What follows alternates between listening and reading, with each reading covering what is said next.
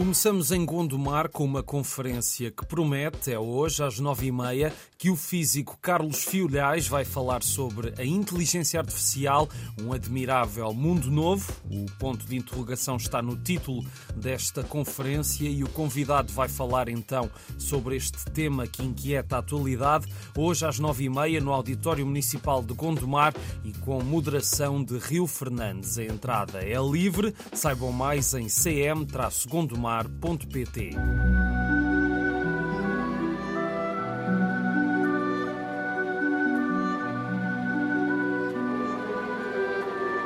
Estamos agora a ouvir o Lago dos Cisnes de Tchaikovsky, porque agora há novas oportunidades de ver este clássico bailado em Portugal, com a coreografia original de Marius Petipa. Amanhã a primeira sessão será às nove no Centro de Artes e Espetáculos de Porto Alegre. Segue-se depois o Porto, com uma sessão às nove e meia no Coliseu no dia 16. E por fim, o Baile dos Cisnes vai estar também às nove e meia no dia 23 no Cineteatro de Benavente.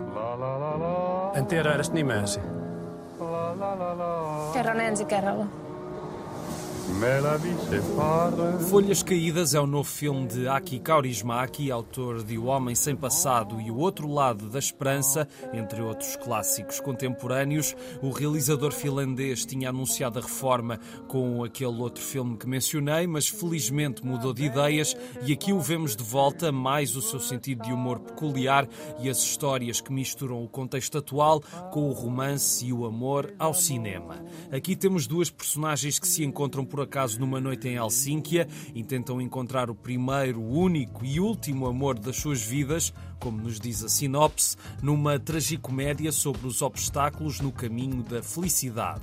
Folhas Caídas estreia hoje em várias salas. Mais dois filmes para acabar, novas oportunidades de ver em sala duas estreias que marcaram a reta final de 2023. São ambas para hoje, às 9h45 da noite, na Casa das Artes de Vila Nova de Famalicão, O Assassino, de David Fincher, um estudo sobre uma personagem que é um assassino profissional meticuloso e que faz um trabalho que acaba por correr mal. E no Cineteatro Garrett, na Póvoa de Varzim, a noite do dia 12, policial francês baseado num caso verídico que não foi resolvido e que segue os polícias na investigação, foi o grande vencedor dos Césars, os prémios do cinema francês.